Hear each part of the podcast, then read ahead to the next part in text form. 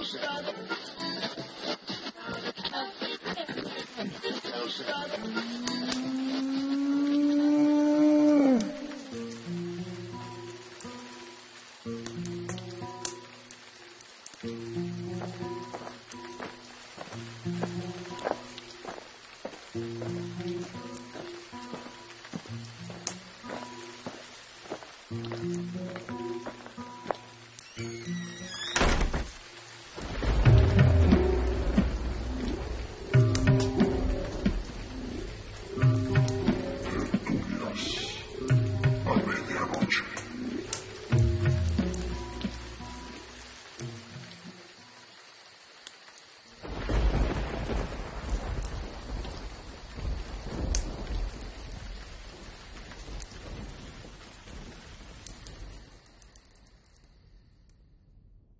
La compramos en una subasta del banco, así que nunca hemos sabido quién vivía aquí.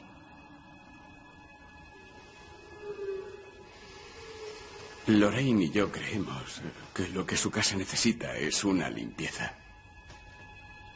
Un exorcismo. ¿Qué? ¿Un exorcismo? Creía que, que eso solo se hacía a las personas. No, no necesariamente. No. Tenemos que irnos de aquí. Me temo que no serviría de mucho. Lorraine ha visto algo que... Adelante, díselo. He visto el ente oscuro que ronda su casa y su parcela.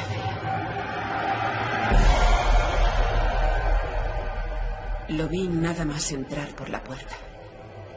Lo tenían pegado a la espalda. Y luego lo volví a ver con las niñas al entrar en el salón. Vayan donde vayan, ese ente oscuro se ha pegado a su familia y se ceba con ustedes.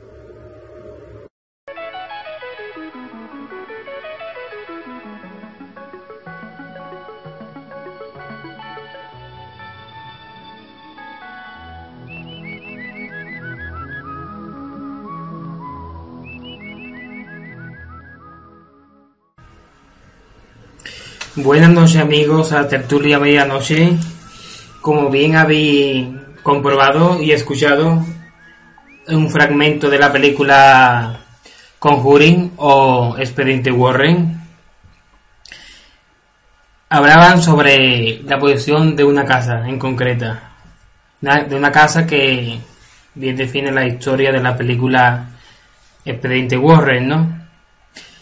Y de eso trataremos este programa, este monográfico, y pondremos algunas casas muy famosas, porque los mismos Warren sacaron a, a la luz el caso de, de Amityville, un caso muy importante, muy fuerte en los Estados Unidos, y a partir de ahí pues fundaron un nuevo sistema para el estudio de la parapsicología, ¿no?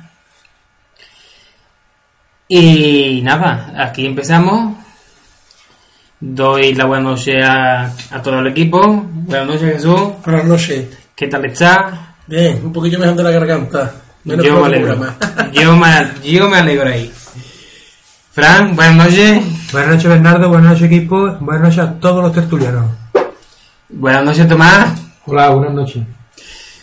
Y Quito, ese ovni que vimos la semana pasada. ¿Qué Pues según ser? lo que hemos estado averiguando, ¿vale? Eh, creemos, creemos no, es un, era un satélite. Sí. Eh, le pedí consejo a, a García Bautista, ¿vale? Y me comentó una aplicación que había para ver los satélites, estrellas, el posicionamiento que tenían. Y gracias a esa aplicación, vamos, yo lo estuve mirando y todo fue un satélite. Amor. Supuestamente. Sí. Amor Siempre- adelante. Lo que pasa que a la distancia que estaba no era un objeto Sí, sí. cercano, era un objeto ya fuera de lo que son, de lo que es la Tierra y eh, la sensación que te da a ti es un bamboleo, que es lo que nosotros era la sensación que teníamos de, del objeto que hacía zigzag. ¿vale? Eh, el objeto lo que hizo es ascender y nosotros creíamos un poco de zigzag, pero eso es la propia vista, lo- la sensación que te da a ti. Pero vamos, para todos los oyentes puede estar tranquilo que fue solo un satélite. Pero vamos, nos gustó ese ratito que tuvimos de misterio. Muy cósmico. Y de ilusión. Efectivamente. y desde su rincón, una noche más nos acompaña nuestro amigo Adolfo. Hola, Buenas noches. Buenas noches. ¿Todo bien, Adolfo? Todo bien, todo bien. ¿Preparado para ser nuestro primer y único fan? Aquí vivo. Seguiré, ¿eh? seguiré con mucha ganas y mucha ilusión. Vamos. Pues, como he comentado antes, Amityville fue la primera gran casa en- a partir del año 70 y siempre hemos tenido testimonios de los famosos caseríos, ingleses, encantados y la primera casa encantada la tenemos que retomar en la antigua Grecia y aquí en España yo creo que todos estaremos de acuerdo que la casa encantada por excelencia y abanderada la casa de América actual o también llamada Palacio de, Linares. Pero de verdad, y lanzo esta pregunta, ¿pensáis que viví- vivís en una casa normal y corriente? ¿Vivís prácticamente solo, entre comillas? ¿Solo con vuestra familia? ¿O tenéis algún inquilino pegadizo? Yo creo que hay inquilinos pegadizos, pero Gracias Jesús, en eso trataremos sobre este programa. Os traeremos diversos testimonios, siempre ustedes. Ustedes tenéis la última palabra, además de un debate que haremos al final sobre sucesos, o perdón, diversos investigadores que tratan sobre estos temas que son muy mediáticos, por, por así decirlo. Pues nada, pues aquí comienza una noche más, tertulias a medianoche.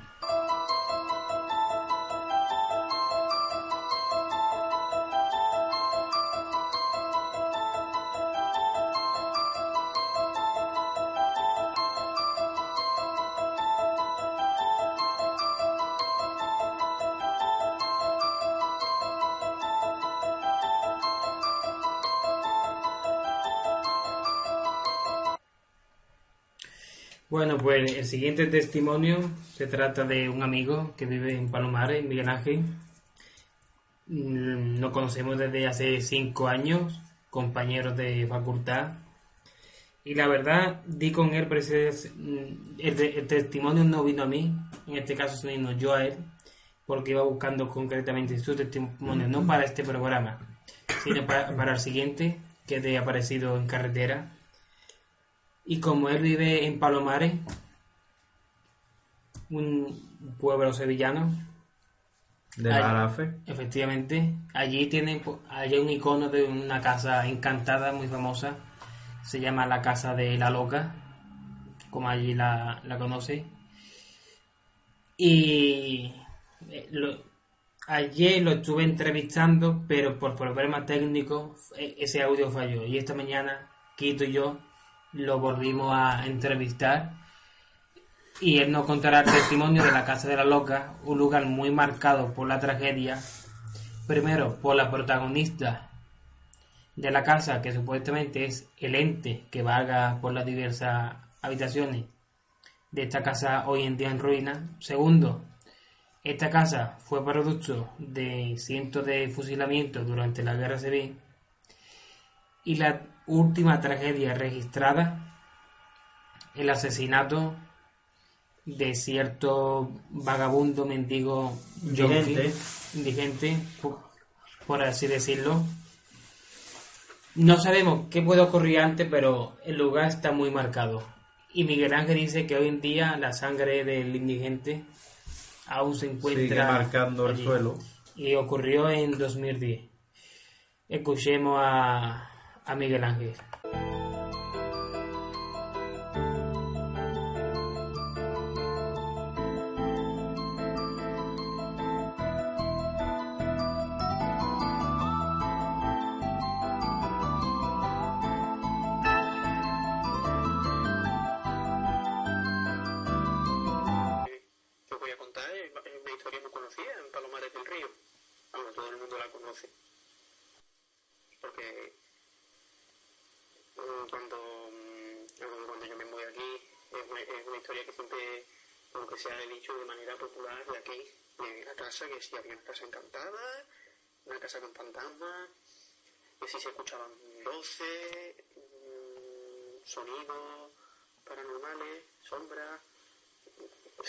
Es que, o sea, que se veían sombras. Y bueno, lo he estado en una ocasión, una mañana. Ya se lo comentaba a Bernardo, ya se lo he dicho varias veces, que si cuando, si queréis verla, mm, tiene que ser... Bueno, lo que os iba contando, ya, ya te lo he dicho, en, se lo he dicho Bernardo en varias ocasiones, que si queréis visitarla, mm, tiene que ser por la mañana, porque es un caserón grande de principios del siglo XX. Su, nombre oficial no es Casa de la Loca, es Hacienda La, Hacienda la Rijuela. Y es un, es un caserón de dos plantas, grande, con su cocina, su patio interior, sus distintas y respectivas ah, habitaciones. Y el lugar está muy, muy mal estado. Está, vamos, que se cae a cacho. Eh, piedras por todos lados, eh, pe- mm, sombra, eh, y sombras, matorrales, hay un pozo dentro que tampoco se ve, por lo que hay que tener mucho cuidado de no caerte dentro. Y el techo, pues, cualquier día se va a venir abajo y se va a, derrumbar. Por eso yo sí que, si queréis ir, os lo recomiendo que vayáis por la mañana, como yo fui. Bueno, ya he visto que vosotros siempre soléis ir por la mañana, me lo has contado varias veces. Así que es lo que podéis hacer. Yo me ofrezco a, enseñaros el lugar y a contaros la historia dentro que llama mucho más la atención y es mucho más mucho más realista. Bueno, la, historia ya se la conté a Bernardo eh, hace unos días y también el año pasado cuando ya hablé del, le, hablé del sitio cuando estuvi- estábamos en clase y le comenté que la historia eh, de, en Palomares se decía que dentro de esa casa que por cierto se me ha olvidado comentarlo la casa está en Palomares pero no está en pleno pueblo está más apartada. Está tirando para Helve en un camino de tierra. Y bueno, ahí vivía una familia con mucho dinero a principios del siglo XX, es antes de la guerra civil. Dentro de esa familia vivía estaba el padre, la madre, una, hija única y diferentes, los diferentes sirvientes que trabajaban con ellos. La hija, que se- eh, tendría la edad, sería adolescente, se enamoró de un joven campesino de- del pueblo de Palomares.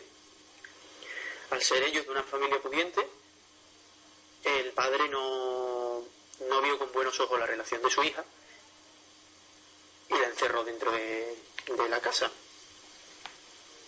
Cerrarla dentro de la casa en la que la, muchacha pues, bueno, se volvió loca.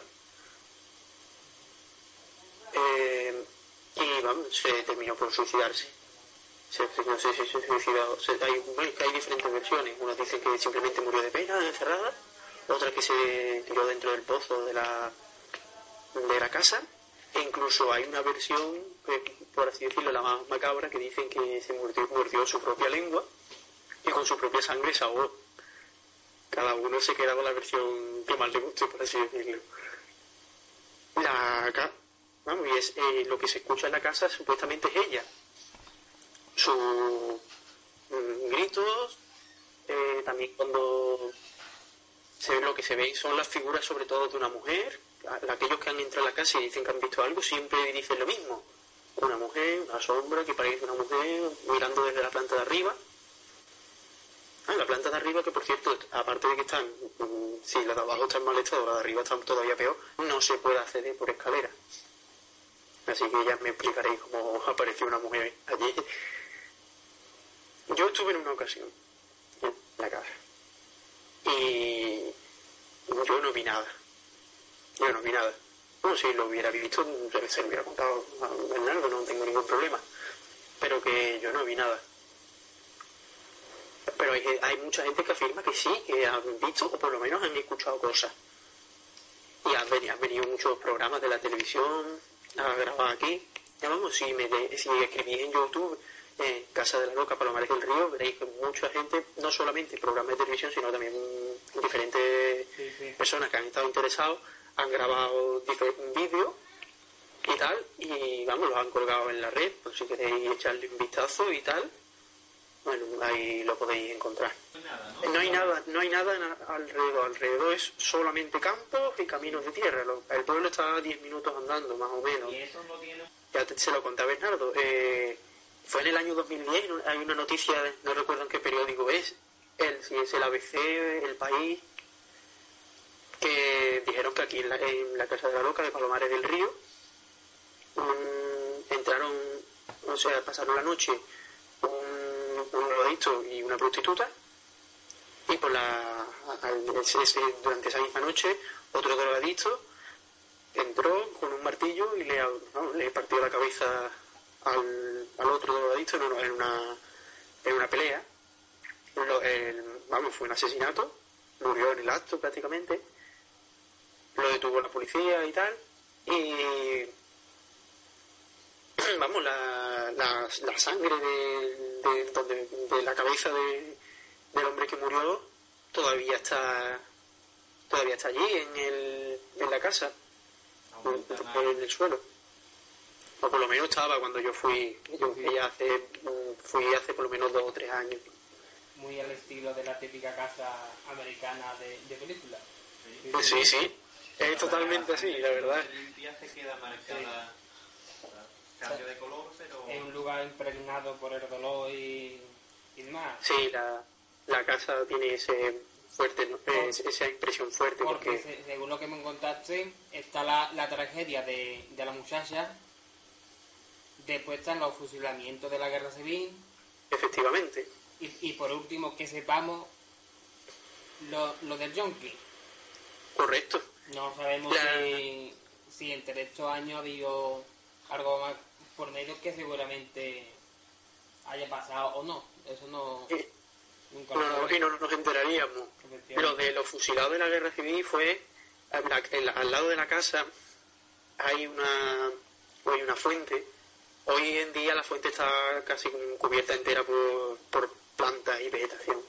Pero esa fuente servía para que desde Palomares iba la gente andando por el camino hasta la, hasta la fuente para recoger agua antiguamente.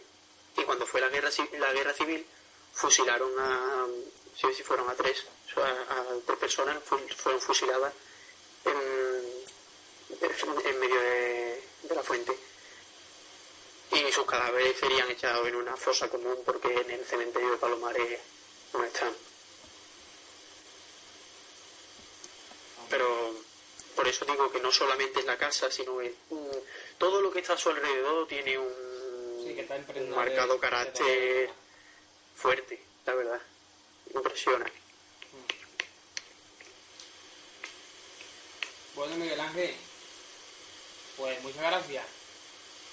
Bueno, gracias a vosotros por haberme dejado poder hablar en, contar esta historia para que la escuche, bueno, para que la escuche todo, todo el mundo. Eh, yo creo que es una historia interesante, pero sobre todo que es un, es algo popular de aquí del pueblo. Que ha pasado, bueno, no se sabe si ha pasado o no, pero que, que sí que todo en el pueblo conocen la historia y para que ya se sepa fuera de Palomares. Siempre es un placer contarlo. Y ya te volveremos a escuchar en el próximo programa porque yo me puse en contacto contigo pa- para, para lo del el ente oscuro que te se apareció. Allí Sí, sí, sí, el ente oscuro. idea- Sí. Pero esto no cuenten nada. No, no, ahí no cuentes nada hasta el próximo programa.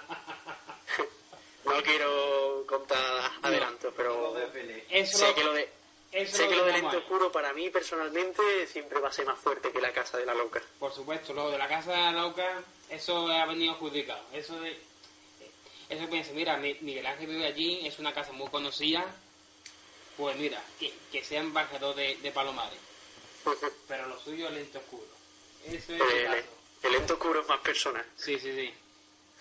mucho más personal. Pero bueno, ya eso ya te lo contaré la, la semana que viene o, o dentro de 15 días, que es cuando grabáis el programa. Efectivamente, efectivamente. Veo que eres un fiel seguidor, ¿eh? Bueno, Miguel Ángel, Un fuerte abrazo y hasta la próxima semana. Venga, un abrazo para ti y muchas gracias por haberme dejado participar.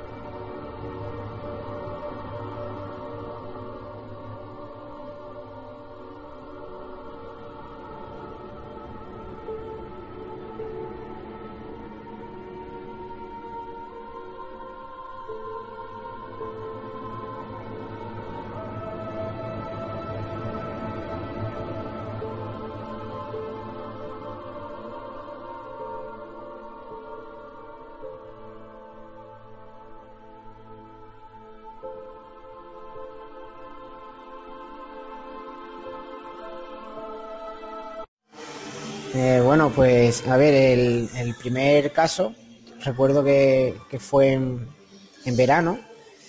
Eh, tenía el, aire acondicionado puesto y estaba, estaba durmiendo yo con mi hermano.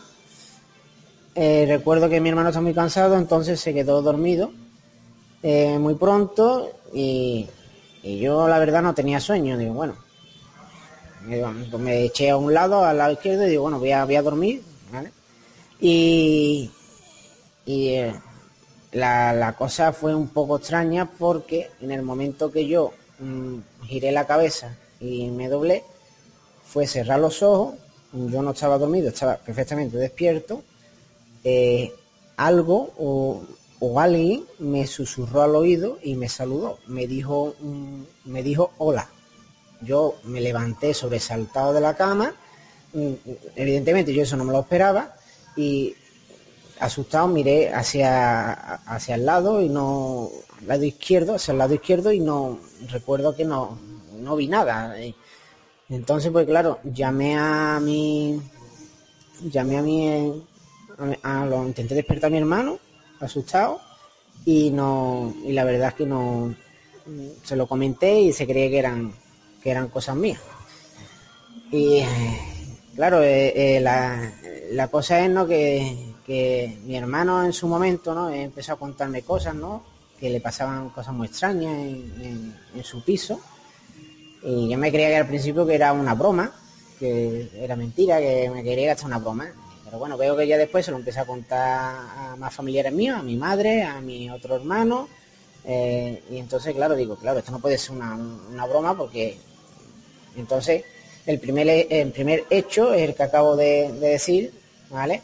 Y eso evidentemente fue, fue antes, ¿no? Mi hermano empezó a contarme cosas, pero claro, yo no quería creérmelo, pero lo respetaba. Yo Como bien ha dicho, has dicho tú, Bernardo, esto sucede en una casa relacionada con, con el tema anterior de, de leyenda, pero este testimonio que nos trae este, este hombre que me ha pedido guardar el anonimato, sucede en un bloque de piso y más concretamente dentro de, uno, que es el que tenemos esta, este testimonio, por lo visto le pasa en este caso a él, pero el hermano, como bien nos hemos escuchado, también le relata sucesos que le han pasado a él y les pasarán en el futuro y, solo, y no, se, no se acabe aquí la cosa, sino que a este mismo testigo le ocurre otro caso. Bueno, ¿y la voz me podría describir cómo era la que te dijo, la que te saludó, la que te dijo hola? No me la imites, simplemente descríbemela. ¿Cómo la describirías tú?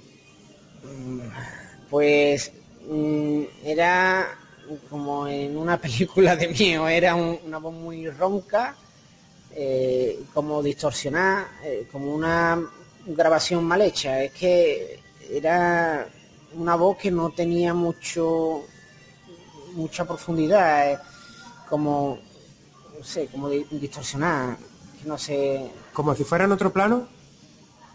Sí, pero claro, lo gracioso es que cuando me, me dijo eso, yo lo noté, el aire lo noté en, la, en el oído.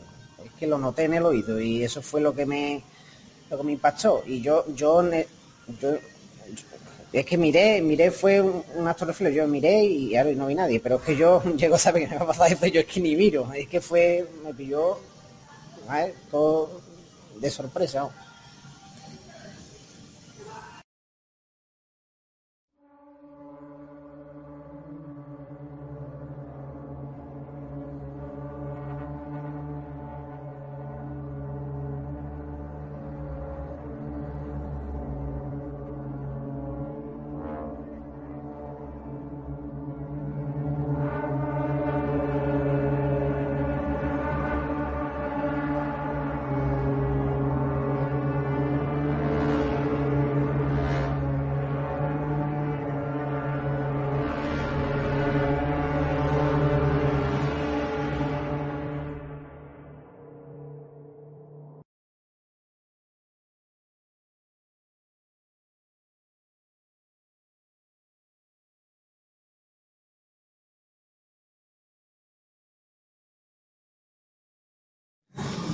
Y bueno, ya después cuando me pasó todo, todo esto la primera vez, ya me, claro, ya me empecé a creer más las cosas que, que me decía mi hermano, aparte ya porque dije, dije, comenté antes, que ella empezó a comentárselo a mi, a, mi otro familiar, a mi madre, a mi otro hermano, entonces claro, yo ya me lo creía. Y yo siempre he tenido mucho respeto a estas cosas, eh, no me he burlado, mm, no me burlo cuando alguien habla mal de, o sea, habla mal de eso, simplemente yo lo, lo, respeto.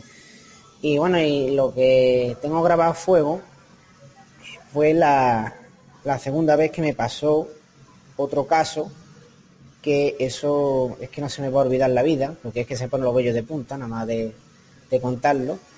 Y me acuerdo perfectamente que era invierno, no me acuerdo exactamente qué temporada, pero era invierno. Y estaba jugando a la. Mi hermano estaba dormido, ¿no? Con, con mi, mi, cuñada y yo estaba en el salón jugando por la, por la noche a la videoconsola y, y era muy era, muy tarde y total, y digo, bueno, me voy a, me voy a acostar ya que muy tarde, eran cerca de las 4 de la mañana, por ahí, entre las 4, sí, sobre las 4. ¿eh? Y bueno, me voy a acostar ya. Él iba, me había avisado que una de las cosas era que se, escuchaban ruidos, que había porrazos, que sentía la silla crujido, el- el- el frigorífico que, que pitaba, que, bueno, miles de cosas me había contado ya que, que en el salón había ruido y cosas muy extrañas. Bueno, yo aún así digo, bueno, voy a echarle valor ya, y, y bueno, me voy a dormir. Estaba en el sofá, me tumbé, todo fue taparme, cerré un poco los ojos y al, al poco tiempo escucho un ruido, un, porrazo. Digo, bueno, será el, el vecino, es que ve el vecino que está pegando muchos porrazos hasta ahora y esto no, vaya tela. Intento seguir durmiendo, otro porrazo, digo, y otro, y otro, digo, pues qué raro, yo ya sobresaltado, digo, vaya tela. Pero hasta que me di cuenta realmente que los porrazos no eran el no era del vecino, sino los porrazos cada vez lo estaba escuchando por la, lo estaba escuchando en la, en la cocina de, la cocina del piso. Y claro, en la cocina del piso no es, no es- hay una barra americana, o sea, es cocina salón, ¿vale? Entonces no hay tabique. Y claro, eh, empecé a escuchar por ahí unos ruidos muy raros, muy extraños, como una especie como de, pasos, ¿vale? Yo no quería creerlo, yo estaba tembloroso y digo, ah, serán cosas mías, pero y cada vez escuchaba esos pasos y esos golpes más cerca de mí, o sea, como si estuviera avanzando, hasta que ah, llegó un punto que lo escuché exactamente detrás del sofá, donde yo estaba bueno, durmiendo, intentando dormir, porque a partir de ahí ya no es que no conseguí dormir, me tapé todo nervioso, me acuerdo que es que estaba blanco, no me veía, pero es que lo sentía blanco, sudores fríos, eh, tembloroso y sentí como la presencia de algo eh, donde yo tenía apoyada la cabeza, en el, en del, del, sofá, donde yo tenía apoyada la cabeza, pues sentí a alguien ahí como si alguien me estuviera mirando. Y, y, eh, es que fue horroroso, la verdad. Fue una cosa que no, que es que no se me va a olvidar la vida. Y yo estaba perfectamente despierto, ¿no? que no eran imaginaciones mías y eran unos golpes que, que- vamos, me acuerdo que no, que no dormí, es que no dormí nada, esperé a, que saliera la luz del día.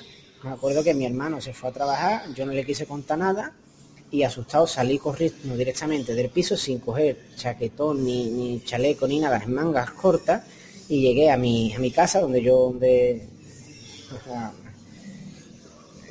muerto de muerto de frío. Me acuerdo que, llamé a mi madre y mi madre asustada, ¿qué está pasado? ¿Dónde viene?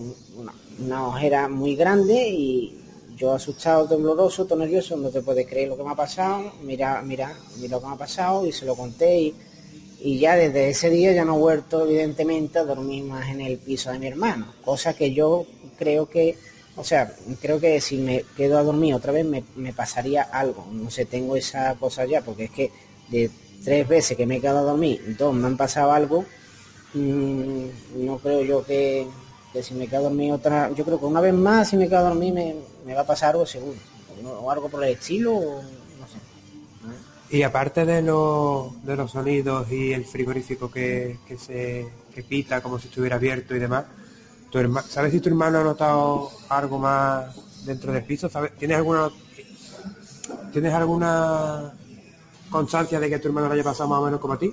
Mm, Sí, le han pasado cosas muy raras, extrañas, eh, y se me, vamos, el libro se me queda corto. Eh, pues una vez, por ejemplo, dice que vio una mano, ¿vale? En un, en un cristal, y eso fue, bueno, eso es, digamos, lo mínimo, ¿no? Y evidentemente se asomó, no había nadie.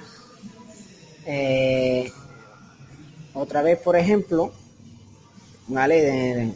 Mi cuñada estaba limpiando y el tele pues se encendía porque, vamos, se encendía porque sí, vamos, en pleno día, pues el tele se encendía, se apagaba y el tele nuevo, no recién comprado, que no, y un, un tele de lo bueno, que no, que no, que es muy raro que, haga esas que no cosas. es antiguo ni- no, no, no, nuevo, y el tele pum, se enciende. Otro dato, por ejemplo, pues a mi sobrino, Al hijo de tu hermano y a, esta- a mi, so- a mi sobrino eh, muchas veces eh, cuando era más o sea cuando era más chico hacía como el que jugaba que uno de estos supuestos esto yo no lo he visto estas cosas que estoy citando me la contado a mí mi hermano vale y mi cuñada evidentemente. Y entonces claro el, el- el niño por lo visto eh, cogía y se ponía como a jugar con alguien cuando estaba cuando estaba durmiendo su, su hora de dormir pues él se ponía echaba los brazos arriba a alguien como si estuviera jugando solo riéndose solo. Todo esto se veía por la cámara esta que se le ponen a los niños pequeños para controlarlo por si les pasa algo. Mm, otra cosa eh, que esto fue lo más lo más gordo eh, una de las cosas más me acuerdo me, me contó mi hermano una vez que estaba él en la, en la cocina en la cimera haciendo de comer y tal y estaba con mi, con mi cuñada y los dos en un momento se quedaron un poco impactados pues es que se vio como una especie de humo ¿vale? de humo debajo de la campana ¿vale? pero lo más gracioso que es que ellos la campana, lo que es la vitrocerámica, no estaban utilizando en ese momento. ¿vale? Estaban cortando carne o no sé qué, pero que no estaban utilizando en ese momento la... ¿Vale? Y justo debajo de la vitrocerámica salía como una... Dicen que era una especie de humo y le, olía como a como una especie de a quemado. Dice que era un olor muy extraño. Y ese humo mm, dice que empezó así a, como a moverse en espiral y que de momento hizo así ¡ah! y se fue, de- desapareció. Y se quedaron los dos impactados. Eso fue la primera vez que pasó eso ahí. Ellos supuestamente eh, fueron a preguntarle a alguien entiende de eso, no puedo decir quién, y supuestamente le dijeron que, que eso era una especie de portal que se había abierto, que podían entrar y, o salir, mm, no sé cómo se dice, enter no es, espíritu tampoco, eh, no sé cómo se dice, pero que mm, total, que era como una especie de portal que pues, entraban y salían. Mm, Yo eso me quedé, él ya la verdad cuando me, ese día cuando me lo contó estaba tan tan tranquilo, ¿no? Y yo le dije, bueno, ¿por qué no me has contado eso antes? Que eso es más interesante, que a mí en parte estas cosas me gustan y soy un poco más aunque me da miedo tela, pero me, me gustan todas estas cosas. Y dice, no, ya, es que yo ya, me lo, claro, él me lo contaba ya acostumbrado, acostumbrado de de, ver, de oír, de, de sentir estos tipos de cosas tan, tan raras, ¿no? Y, me lo contó tan, tan tranquilo. Y yo preocupado, pero ¿por qué no me lo has contado antes? Que yo quería saber eso. Bueno, y de una segunda ocasión también pasó en el, en el centro del, el centro del salón, ¿vale? Fue en el mismo sitio exactamente porque la cocina, la cocina da al salón y entonces, vamos, fue unos metros, un metro, dos metros de separación, eh, también apareció esa especie de, de humo, pero esta vez dice que se desvaneció, no fue como aquella especie como de bola, eh, que era una especie como de bola que, que salió afuera y, y esas han sido las dos veces más, las cosas más, digamos, más graves que han pasado allí en el, en el piso. Así que es verdad que el piso, eh, claro, mi, mi hermano ya empezó a preguntar si eso le pasaba a algún cosa más extraña a algún vecino.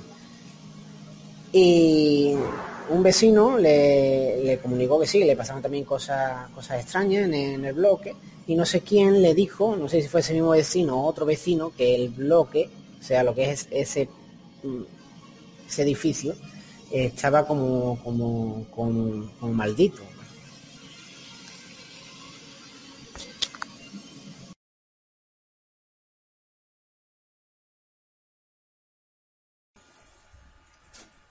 Como veis, el caso del humo, pues es- para mí es insólito. Yo no he escuchado nunca nada parecido. Y lo, lo del portal y esto que habéis comentado, pues bien, ya sabemos que cuando se meten medium estas de que van cobrando y brujos y brujas de pacotilla, pues sabemos que se aprovechan de, de la de la necesidad de tranquilidad que, tiene, que tienen los inquilinos para sangrarle el dinero, pero bueno, salvo esto, el caso me parece me parece increíble. Y el comentando lo que ha dicho del niño, no se queda aquí la cosa, sino que al niño le, le siguen pasando cosas y no solo al niño, sino también a los utensilios del niño.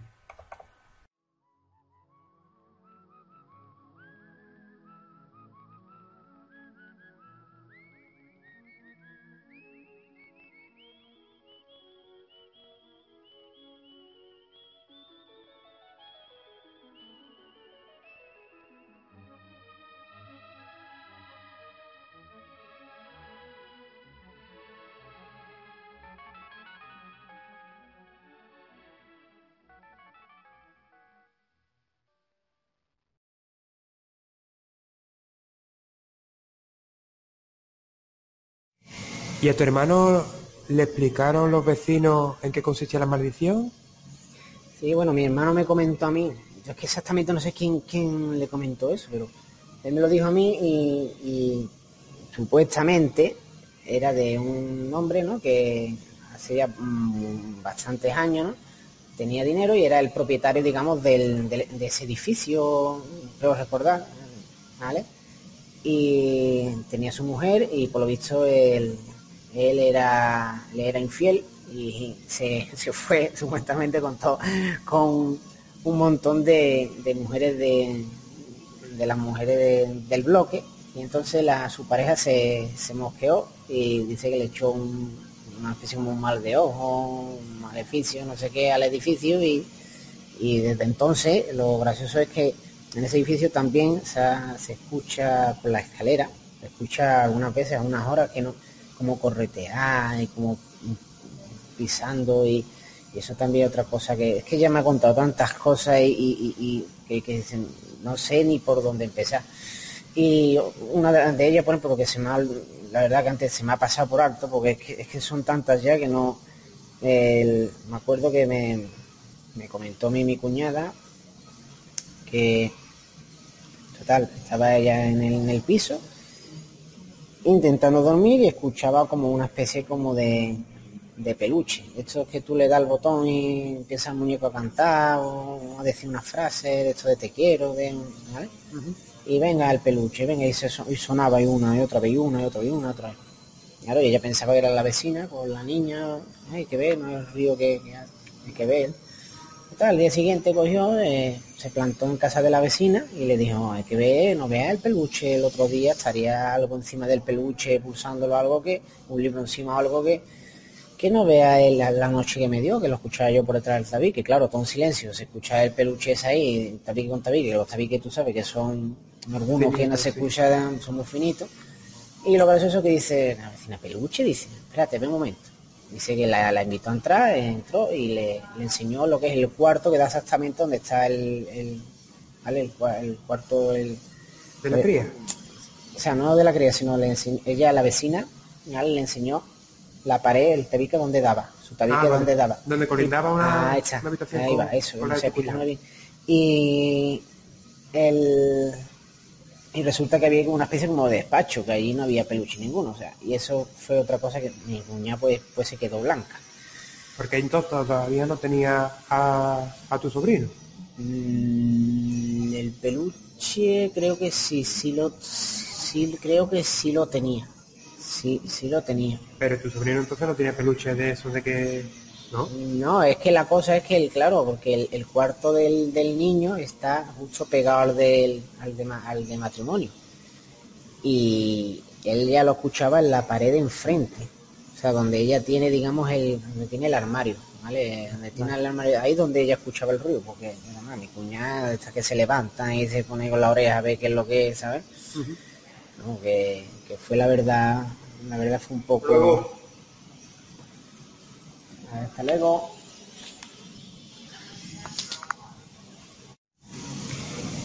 Y, y nada, eso fue. mm, No sé si se me olvida algo más, porque es que mm, son tantas cosas ya. A mí me gustaría que, que mi hermano, si se diera, si diera por hablar, que contara mejor todo lo que yo estoy haciendo, este resumen que yo estoy haciendo, porque la verdad que es muy interesante y le han pasado ya muchísimas cosas. Ah, y todo esto cuenta de qué? Pues supuestamente en el piso, ¿vale? Donde vive mi hermano,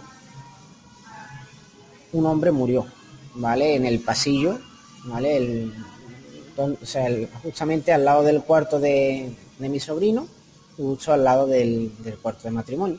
En el pasillo mm, falleció un hombre, eh, hay una mancha de sangre que todavía está allí en el, en el pasillo, se puede, no, evidentemente no se va a ver el suelo rojo, pero se ve como una especie de suelo gastado porque la sangre es muy difícil de limpiar y eh, está como la mella así gastado y mi hermano y mi cuñada están intentando harto de darle ahí con miles de productos y eso no se quita.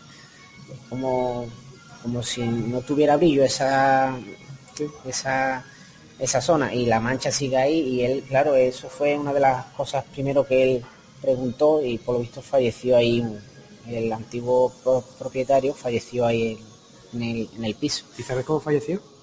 Ay, la verdad no lo sé. Supongo que de sangrar sangró porque si está la mancha ahí, pero no sé, no, no recuerdo cómo.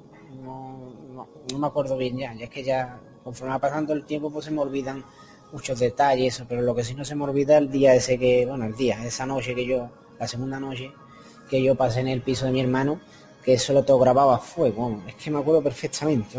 es que- ti fuera más traumático. es así, la del cuando me habla, me hablaron al oído, bueno, me pegué el susto y ya está. El otro lo ha dicho que estamos sentados esto, ¿no?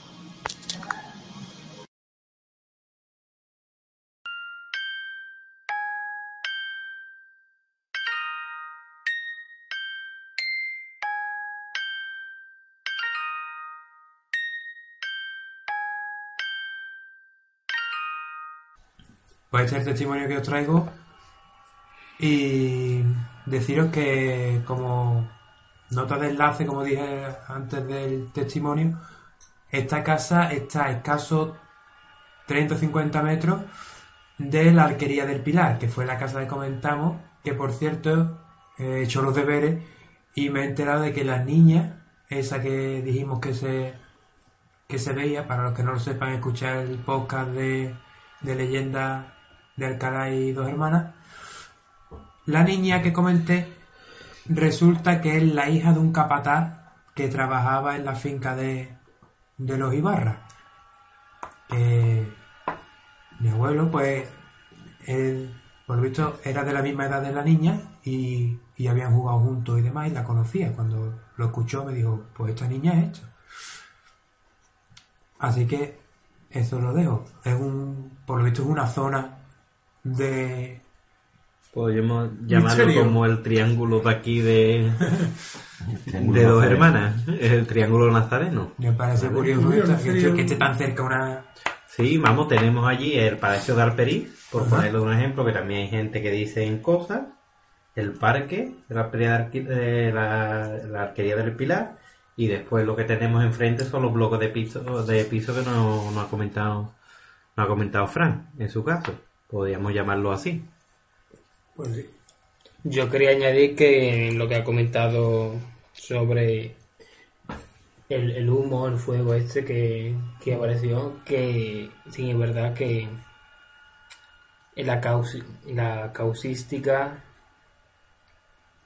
de la dem- demonología, o en caso de posesión, en, en ciertas ocasiones, el humo negro sí tiene una importancia, lo que no sé si...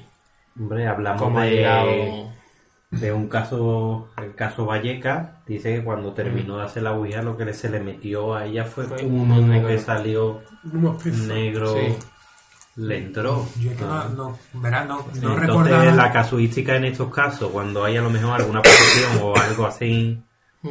dicen, dicen, porque yo nunca he visto nada de eso, dicen que es lo que lo que se suele dar. Sí, y Por eso no me había sonado tan raro Pues yo no había caído en el sentido de, de que el humo y en espiral, también los casos eso dice que el humo se, se mueve. Dos preguntitas más. Eh, ¿Ellos recibieron algún daño físico por parte de esta entidad? Según tengo entendido, no. Hasta la fecha no. Y las manifestaciones, ha dicho que eran de, de madrugada, Sí. entre las 3 y las Las 4. cuatro, exactamente. Sabemos que la hora es un poco... Y golpes, ¿no? Sí. Vale, es que los golpes significa es como un reto a la Santísima Trinidad por parte de los espíritus malignos. Ajá. Para que no conozcan este caso. Bueno, pues Fran nos deja por ahora, aunque no abandona esta mesa. Sí ha comentado, o un dato muy curioso es que esta familia buscó a un posible brujo o santero o vidente que por un precio pues sí le aconsejó algo y esto va tenerlo en la idea porque la última parte debatiremos un poco sobre De todas maneras, si eso, casos. el mal de ojo era en el bloque entero, ninguna familia me ha... Sí, sí, sí. O eso fue contratado por todos los... No, no, eso pasó porque este, este muchacho, el dueño de la casa, el hermano de, del testigo, fue a ya, porque eso no son- estas cosas no, no son normales, fue a, a ver qué pasaba, no- se le ocurrió ir a un vidente, por lo visto, ya cuando se puso en, se- no sé cómo saldría el tema con los vecinos, la verdad, pero saldría el tema y cada vecino pues, fue contando su cosa y ya se llegó, se, indagó un poco, los vecinos indagaron y se llegó a lo que ha contado este, este amigo nuestro, que, que la, la historia esa de la maldición de, de la esposa del marido infiel. Bueno, y no será ni la primera ni la última casa que tenemos en España. Y aquí en Dos Hermanas hay otra casa que ahora la vamos a conocer. Se la denomina como caso Casa del Ahorcado, si no me equivoco, ¿no? Y que actualmente hay un bloque de edificios y curiosamente Donde ocurrió los fenómenos, sigue todavía este piso en venta.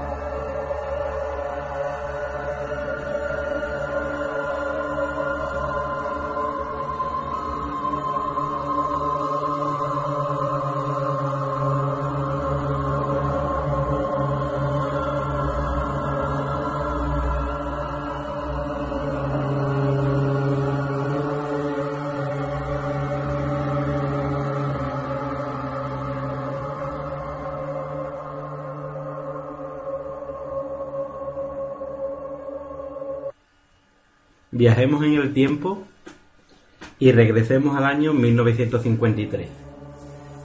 Eh, el, auge del pueblo eran las grandes fábricas de aceitunas, de almaceneras al alba, de toneleros. Y esta historia, esta historia que os traigo es muy regada aquí a lo que es nuestro pueblo. Todo ocurrió en el 1953. Hablamos de un matrimonio que tenía una casa casi en el centro de dos hermanas, cerca de la avenida Andalucía. Eh, hablamos de Juan y de María. Esta pareja, pues él era jornalero de una de las grandes fábricas de aquí y ella, cuando él, cuando Juan no trabajaba, ella iba a envasar aceitunas. Como tantas mujeres que vinieron a nuestro pueblo hicieron. Y este matrimonio ya llevaba un tiempo buscando lo que era niño. Pero por, más, por gracia de Dios pues no pudieron nunca concebirlo. Y eso fue frustrando lo que era la relación. ¿vale? Poco a poco pues iba deteriorando la cosa. eh, Juan se iba poniendo más violento y la relación iba menos entre ellos. Y uno de las de las peonas que ha hecho María. Pues conoció conoció a un se digamos así a un compañero sentimental con bastantes años menos que ella el que se fijó y como ella tenía el sentimiento frustrado con su marido de no poder concebir niños con, con él pues y tampoco ya te mantenía como por así decirlo relaciones con él pues se desahogó con este chaval a fin de claro buscó algo más joven y algo que le diera juego y se desahogó. Pero del desahogo vino poco a poco lo sentimental. Entonces la relación con Juan era ya un tormento, pero un tormento total. Y Juan cada vez era más violento con ella. Las palizas que le daba era cada vez más continua. Hasta que ya una noche fría de febrero, Juan en un arrebato, mató a María. En un arrebato de, de todo lo que llevaba acumulado, mató a María. Y él se ahorcó en el salón de la casa. Y la historia que quiero contarlo parte desde aquí. ¿vale? Esa casa no encontró a alguien que la comprara y se llevó mucho tiempo vacía hasta que en 1989 hubo un cliente que, la, que la compró. Eh, la mantuvo como segunda casa, nunca como primera, tú sabes. A lo mejor los años de invertir, pues compró esa casa, la tuvo ahí, pero nunca fue primera, primera vivienda. Hablamos de que fue en 1989 y su hijo sin el consentimiento de sus padres, montó una fiesta de Nochevieja para celebrar lo que era la Nochevieja de 1900 para entrar en el año de 1990. Pues hablamos de una media de edad de 17, 19, 20, 21 años, comprendamos esas edades. Y empezaron la fiesta, nunca consentida por lo que he dicho, por el dueño de la casa, pero su hijo hizo caso omiso de lo que su padre le dijo. Y montó una fiesta. Montó una fiesta y sobre las dos, normal, en esa edad, poca gente, hay gente, sus parejitas podrían, se subieron varias parejas, se subieron a las habitaciones de arriba. Con esa edad, pues ya sabes, que iban buscando la soledad o en aquellos tiempos que no la tuvieran un lado en otro, se subieron arriba. Los demás siguieron abajo, bailando, tú sabes, lo que hacemos todo en lo que es la noche vieja. Y de momento, uno de esas parejas, un chaval, de una pareja que subió, bajó por las escaleras, medio llorando, sin, sin atinar a decir palabra alguna y temblando. Entonces todos se quedaron un poco, coño, aquí, con perdón de la palabra, aquí qué es lo que está pasando. Y las amigas de ella se fueron corriendo para verla, se fueron corriendo para arriba. Y cuando llegaron a la habitación, ella estaba en una esquina y estaba también medio desnuda y llorando. Y se quedaron los como se quedaron como inmóvil con la mirada perdida de- del, yo- del mismo susto del mismo miedo que pasaron. Y relataron que estando los dos allí, estaban empezando a vestirse, empezando los preliminares de cualquier relación, se le apareció una mujer, una mujer mayor, y se quedó fijamente mirando a ellos en la cama, de frente a ellos, y ellos dos, los dos lo vieron. Claro, cuando ellos vieron eso, primero se quedaron que inmóvil. Él atinó a irse corriendo hacia abajo y ella se quedó allí porque no podía ni... La casuística siempre habla de que cuando eh, alguien ve algo, algún caso de esto, no podemos ni atinar a hablar, ni tenemos atinar a movernos, ni siempre nos quedamos como con un... Nos quedamos paralizados. Sin relación. El chaval atinó a irse escaleras abajo y ella se quedó allí. Entonces cuenta que esta mujer, esta anciana, se le apareció, se quedó fijamente a ellos y al cabo de 30 a 40 segundos desapareció.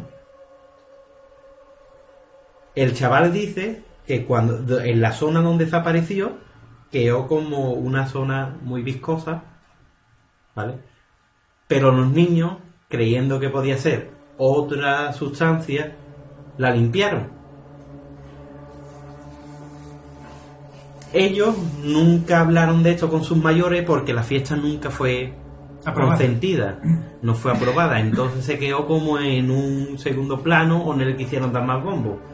Lo que sí se investigó o ha llegado a nosotros por varios investigadores nazarenos como Jesús García es que esta familia se fue por H por B dice que cuando pasó esto a la nada desaparecieron del pueblo vamos que se fueron y esta casa pues siempre quedó a un segundo margen porque después de la trágica noche de lo que pasó, lo de Juan y de María, después de un asesino que mató a su mujer y después de ahorcarse, es lo que hablamos que siempre se quedan las casas muy marcadas, esos sentimientos o hechos que eso se queda marcado. Pues la casa siguió sin tener un dueño, vamos, tenían dueños, pero nunca como primera casa, siempre la tenido ahí, como la gente oía de las cosas que pasaba, pues siempre ha sido hasta que llegó el boom inmobiliario de aquí de dos hermanas. Un comprador lo pagó bien, tiró la casa abajo e hizo tres pisos. Esto, cuando hablamos de la historia de lo que hemos hablado, cuando se ahorcó Juan, se el salón, pero el salón tenía una escalera para subir arriba y se en la parte de arriba. Hablamos que siempre que fue en la primera altura de la casa. Y cuando hemos hablado de la historia de estos niños, vamos, niños no, de estos adolescentes ya, contamos también que lo que sucedió fue en la planta de arriba. Siempre estamos hablando que todo fue en la primera planta, en las dos, en las dos historias que os hemos contado. Pues esto se derriba y se hace una nueva construcción de tres pisos. ¿Casualidades o no?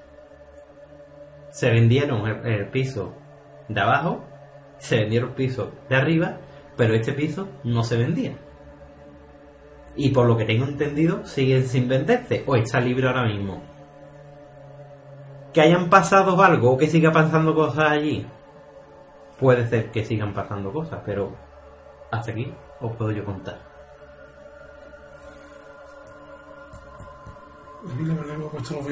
Y se sabe más o menos, o sabéis ustedes que vive aquí, cuál es el edificio exacto. No nos han querido desvelar lo que es el domicilio en sí, porque si esto Para- está en venta o a- esto está. Lo quieren como proteger, ¿vale? Hablamos de que no está en el centro-centro, la avenida Andalucía sabemos Sí. que es muy grande, que la avenida era la antigua carretera que iba para los palacios y para Sevilla. Está en una zona que no es céntrica, pero está justo. Vamos, que Los dos minutos prácticamente. yo creo que está más, cer está más cercano a la parte donde vivía nuestra abuela y La- vivía la. Ave María. ¿Vale? Podemos zona, hablar sí. que está que está por aquel por aquel lado. He intentado, he intentado contactar con alguien de esa fiesta por varios medios de comunicación de, de redes sociales y, y la verdad que no he tenido no he tenido contestación ninguna. A lo mejor al cabo de los días o alguien ve algo, o si me llega algo, os lo comentaré. También da las gracias eh, por las redes sociales, sobre todo por Facebook, porque han sido muchos, muchos, muchos la gente que se ha preocupado por las fotos que yo subí. Uno de los canales que me ha llegado la información es vía Facebook. Y subí una foto del parque de la, arque- eh, de la arquería del Pilar, en el cual me han contado muchas historias. Que si todo sigue así, a lo mejor hay un día que hablar de ese De la ella de la alquería y tengo la posibilidad de poder ir allí y grabar allí. Dime, Frank. Te quería comentar eso, que el otro día estuve hablando con una empleada de, de allí, como ya dije en el otro, en el otro programa, yo estuve haciendo allí unos cursos y tuve muy buena relación con, con el entorno de, de trabajadores, profesores y demás. y que me dijeron que, que cuando quisiéramos que, que tenemos entrevistas con ellos, con los trabajadores, los alumnos seguramente también. Yo, porque mi cuñada es profesora en la Universidad Popular y a través de ella, pues también me ha comentado que si queremos ir, que ella nos puede hacer las gestiones para. Pero me ha sorprendido gratamente en que hemos tenido en la foto esa más de 70-80 comentarios, gente exponiendo sus casos, gente que están allí y nunca han notado nada, porque no todo el mundo nota, ni todo, todo el mundo ve, ni todo, todo el mundo, hay gente allí. Mucha gente le llama la atención que la capilla esté tapiada, la que esté tapiada, que dice, te da un mal rollo. Sí, ¿Sabes? Que a lo mejor siempre ha dado- que te impresiona. Que allí me parece que está lo del arte, que es donde pintan o Sí, donde... sí, colinda. Colinda. Pero yo aquí mi gratitud a todos los comentarios y a todo el que me ha aportado algo para lo que he estado para lo que he estado informando y hablando. Así que a todos ellos del grupo, esto es una foto que subí en el grupo de dos hermanas, como también subí en otro grupo que también me ha hablado y me gustaría eh, todos los casos en los que he tenido, que he recibido su número de teléfono, he recibido, vamos, que han sido casos que es lo que me permite seguir eh, investigando. Y también deciros que también para el próximo programa me han llegado testimonios en los que ya os desvelaré lo que me contaron. Desde aquí, gracias a todos. Bueno, gracias por recordar las redes sociales, que en Twitter nos puede buscar como Tertulias M, Facebook Tertulias M Medianoche, también disponemos un canal en YouTube con el mismo nombre, Tertulia Medianoche, y nuestro email, tertuliamedianoche.gmail.com Y muy importante, nuestro blog. Y efectivamente nuestro blog también. Tertulias a medianoche, que también lo podéis encontrar por ahí. Y comenzamos con la última parte del programa, un debate, pienso que es muy interesante, donde destacaremos los positivos, los negativos de este tipo de investigaciones y de el lado oscuro, entre comillas, que le sacamos a esta casa encantada. Este pozo es la puerta al infierno. ¿Quieres hacernos daño? Hazle daño a Zack. Aquí estoy. ¿Habéis oído eso? Zack, Zack. Dios mío. ¿Qué, qué pasa? Para, deja de correr. Me llamo Zack Bagans. Nunca había creído en fantasmas hasta que me encontré de cara con uno. Así que he iniciado una búsqueda para captar en vídeo lo que una vez vi. ¿Hay alguien ahí? No llevamos grandes equipos de cámaras. Solo vienen conmigo mi amigo investigador Nick Groff y nuestro técnico de equipo Aaron Goodwin. Viajaremos los tres a algunas de las localizaciones paranormales más activas, donde pasaremos toda la noche encerrados. Desde el ocaso hasta el amanecer. Si esta es la puerta al infierno, ¿por qué no sales de debajo de la tierra y nos coges? ¿Alguien me ha rascado? ¡Qué barbaridad! ¡Oh no! ¡Parad! ¡Parad! ¡Dejad de correr! Somos los buscadores de fantasmas. Buscadores de fantasmas. Bien, no sé si todo la mayoría conoce o desconoce este programa. Os pongo así un poco de, de información, un programa que se dedica a la investigación paranormal, va casa en casa buscando qué fenómenos ocurren, ¿vale? Lo mismo podríamos haber utilizado este programa como tanto otros que hay, al igual que, que en YouTube, de, de gente como nosotros que se reúne. Tiene su propio mm, programa en radio televisiones locales, ¿vale? Y básicamente demasiada casualidad o hay algo más. Porque esta gente tiene por menos, que yo sepa, cuatro o cinco temporadas y no hay ni un capítulo, ni uno, que no hayan presenciado fenómenos paranormales. Aquí va a haber unanimidad, me parece. ¿eh? Bueno, no, pero sí. no, estoy yo yo creo tan que sí. seguro, no estoy yo tan seguro. Hay un lado de la Hombre. mesa en el que no... O un rincón, más bien.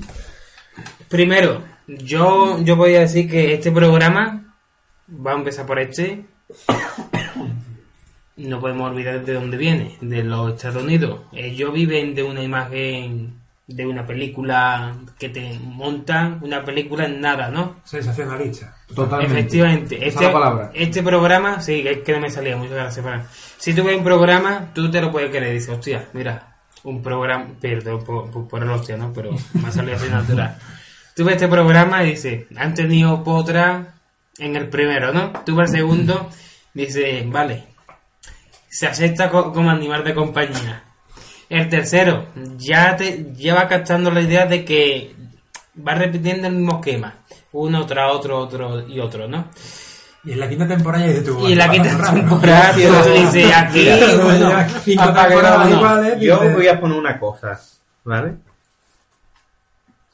Eh, este programa, de lo que estamos hablando, donde va, ocurre algo. Siempre. Y es como el contrapunto a mi teoría. Normalmente, o la casuística de los fenómenos, es cuando más preparado vas para acechar lo que es el fenómeno, es cuando te comes un rosco, porque no aparece nunca nada. Cuando más preparado, más, más cámara, va, más micrófono, más de esto, no aparece. Y el día que tú no llevas nada es cuando puede pasar o no puede pasar. Como tenemos comprobado nuestra Es, es lo que yo creo. Entonces, si la casuística es- siempre es de que cuando vas preparado a. O en esta casa hay tal, y han ido y ha pasado tal, y vas tú preparado para a lo mejor investigar allí, sin ir más lejos y sin desmerecer a nadie y sin alabar a otros, ¿vale? Voy a hablar del programa, este- vamos, nuestro programa en el que nos miramos, como siempre Sí. decimos, eh, Milenio 3. Y ¿vale? cuarto milenio, en este caso. Me pongo más en Milenio 3. Yo he visto que han hecho miles de salidas De conexiones en directo y que y no en conexiones en directo están viendo cosas por todos lados. Sí, sí. Es lo que hablé contigo, que esto te lo hablé esta mañana, cuando ve la mujer que sangraba, eso fue en directo, pero eso es una cosa y es que su cuerpo se abría sus poros y sangraba, y eso pasó en directo. O a lo mejor que graban cosas o algún térmico Sí, que sí, pero de ahí a lo que me vende este programa, que son ataques, que no lo sé, que es lo que... Sensacionalista, americanada y le falta machacar canasta después de ver un fantasma. Así de claro. Pero tú sabes lo que lo más tristeza es que la bocina como es. este ejemplo, este ejemplo de este programa Lo- lo sigamos aquí o lo hagamos igual. Po- porque conocemos ciertos casos cercanos, digamos, dentro de la ciudad donde repiten el mismo esquema. Hace poco, mm, sí, los que, digamos, los que usan ese, este esquema aquí fueron a, al asilo, a un asilo abandonado que hay en Alcalá. Vendieron lo vendieron como aquello era el no va más en la parapsicología. Que aquello entraba y eso era una un suceso detrás de otro. Una tempestad de, de Efectivamente. energía y de sucesos. Nosotros fuimos y es cierto, yo allí sentí cosas. Yo lo único que sentí fue pena. Pena por el estado de, de abandono del lugar. Pena por ver que aún se conservaban ciertas fotografías de los, De- de los de los que abuelitos que, que estaban allí. Pena de ver los libros de registro de esta persona y los libros de quejas donde familiares apuntaban lo que le hacían sus propios familiares. Cuando, cuando moría una persona allí, si, hay, allí. si hay supuestos malos tratos, todo está tirado. Yo eso no lo veo bien. Y encontramos una habitación muy diferente al resto. Muy diferente en una sencilla razón. Era la única habitación donde había una cama bien puesta, ordenada, un cuarto limpio, una pequeña mm, mesita, de, mesita de noche o tendería, libros ordenados y en lo alto de la mesita la estatua, la, la figura de, de un santo, de creo que era de un corazón de, De sagrado Jesús. de, de Jesús. Un corazón de Jesús. Y Yo re- creo que allí pernoctaba alguien. y realmente allí pernocta alguien. Un, estamos en un tiempo muy malo donde alguien aprovechó que hay, eso está vacío y se refugia allí cada noche, ¿no? ¿Y qué hacemos? O que sí, porque aquí ya también nos metemos yo. ¿Qué hacemos cuando buscamos ese sensacionalismo de vender humo uno detrás de otro? Si vamos aquí primero, asustamos a quien haya allí, podemos sentirnos incluso agredidos físicamente porque no sabemos cómo va a reaccionar esta persona. Y tercero, que es lo que hemos dicho antes, una persona se viene a refugiar ahí, la estamos echando continuamente y no podemos hacer eso. Noso- noso- yo eché una batería de, de fotografía que la tengo en mi móvil y en mi ordenador y yo por respeto no, no he publicado ni una, ni un reportaje nada y después de, de ver aquello digamos que, que cerré ese... Da más pena. Cerré esa carpeta. No los almacenes están Sí. llenos de camas. Eh, hay todavía cajas de Dodoti sin abrir. Medicina. Hay Medicina, que son cosas que no es que te den miedo, sino te da. En, en algunas, incluso eh, sí, en algunas habitaciones o en algunos salió eh, eh, salón Angelito, había comunes. Pero bueno, yo, pero bueno, de, estamos hablando que estoy hablando de un edificio abandonado.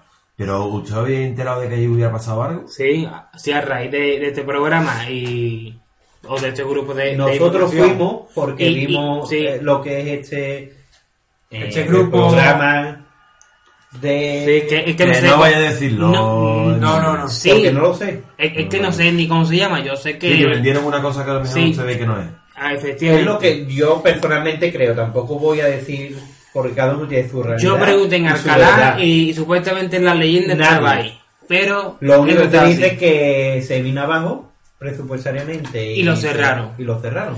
Y, y hace poco y también. se quedó abandonado y se quedó Sí. abandonado. Y, días después de nosotros ahí, Javier Lobato, compañero de, de periodismo de, que se dedica también al misterio, y por eso lo llamo yo compañero, porque un divu- divulgador tiene un programa en Radio Alcosa, donde por su Facebook, pues también dijo que, que, que estuvo en Alcalá, que estuvo allí, y yo le, le mandé un mensaje diciéndole de que en realidad pues lo que he comentado aquí, ¿no? Que me da pena, que había gente que se merecía un poquito de respeto y me dio absolutamente toda la razón.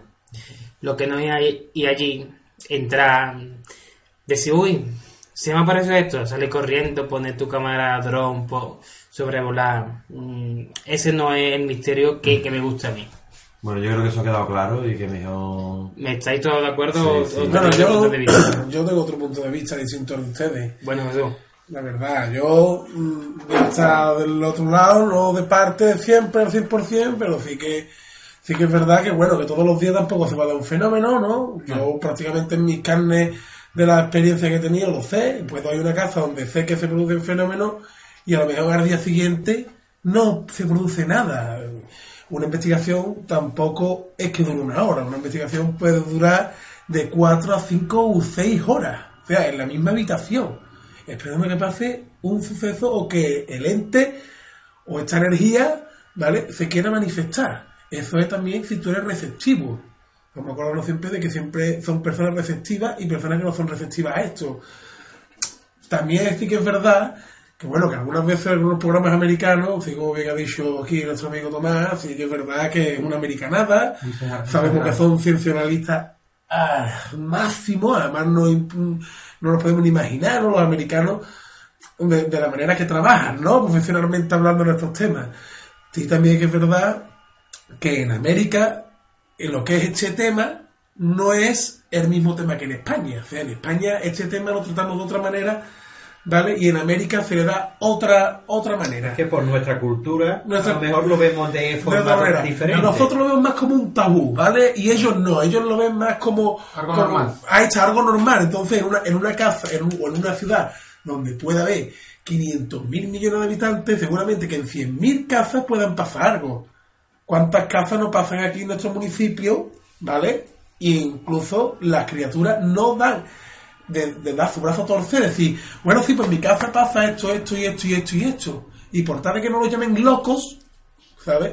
Pues Pero una, calla. co- pero una cosa es eso y otra cosa que es que el que vaya a investigar o el que lleve el programa de radio le pase siempre de todo en, en todos lados. Hombre, es que yo también, también sé que eso también está hecho en varias tomas.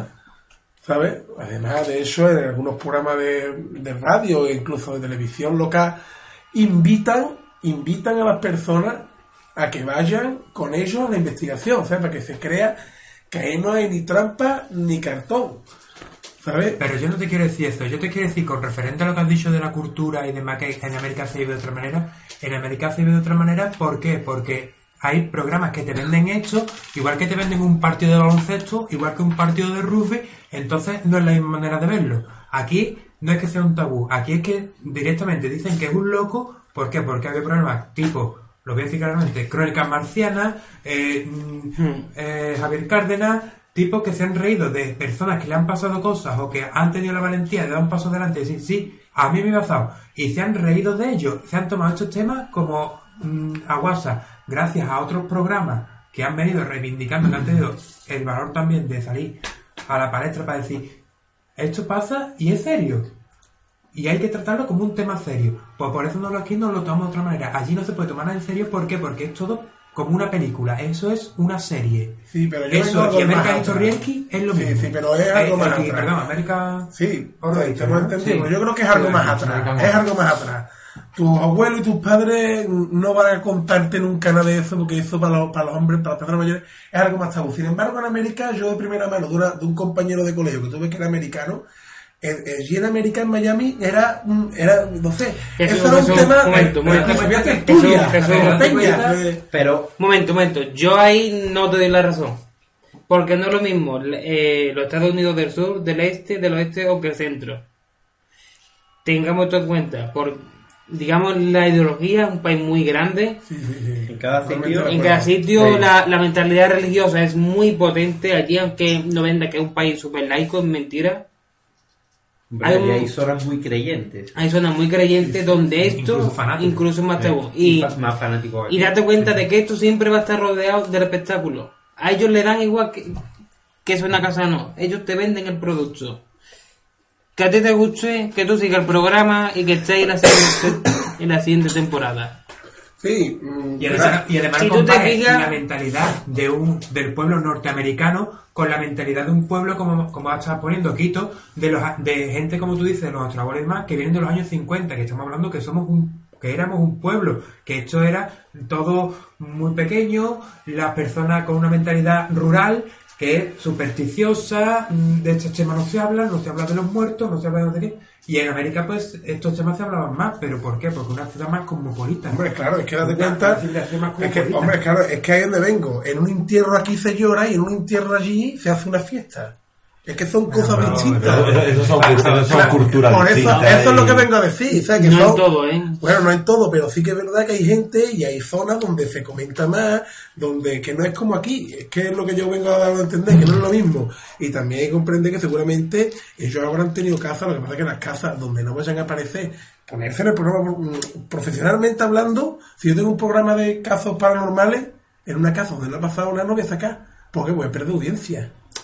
Pero Jesús. ¿No entendéis lo que, lo que yo me quiero referir? Nosotros Hablamos Entonces, pero hablamos programa entonces que te vende el producto. Entonces tú te estás engañando. todo. Sí, ¿no? Porque puedes ir a una investigación y no pasarte nada. Sí, y tú pero- puedes vender eso porque sí. que Jiménez te puede vender eso. Tú lo vendes. Por ponerte un Sí, pero por ejemplo, cuando hay que hacerlo de eso, el voz popular de la gente que es, "Fo, vaya programa, fo, vaya esto. Pero lo vemos. Claro, lo vemos lo, lo- lo- los que, los que verdaderamente nos gusta y queremos ver si pasa algo, si no pasa algo. Lo que mismo- está claro es una cosa. Ahora mismo en la parrilla de televisión, lo que se ve en la tele son muchos programas preparados. Muchos programas de teatro. De teatro, de que está todo más que preparado lo que va a pasar y lo que va a decir todo el mundo. En este tipo de programa americano, muy probablemente, como en cada programa se ve un fantasma, pues probablemente sea del mismo estilo de lo que estamos viendo en la tele. Ahora mismo, a día, a día de hoy. Que después hay otros programas mucho más serios, como acaba de decir antes Quito, que el tema de Iker Jiménez, por ejemplo, saca eh, muchas investigaciones, algunas se dan cosas, en otras se dan más, en otras se dan menos, en otras no se dan ninguna. Y lo que no es normal es que se den todas en este programa. Que hemos Que sean hablado. 100 programas y las 100 pasen También, como todo, habrá audiencia para todo. Habrá el que no le guste y que viene porque no salga nada. Y habrá el que siempre, porque salga siempre caso en el otro, pues mira, Sí. Mírala en el otro. Yo soy de más serio.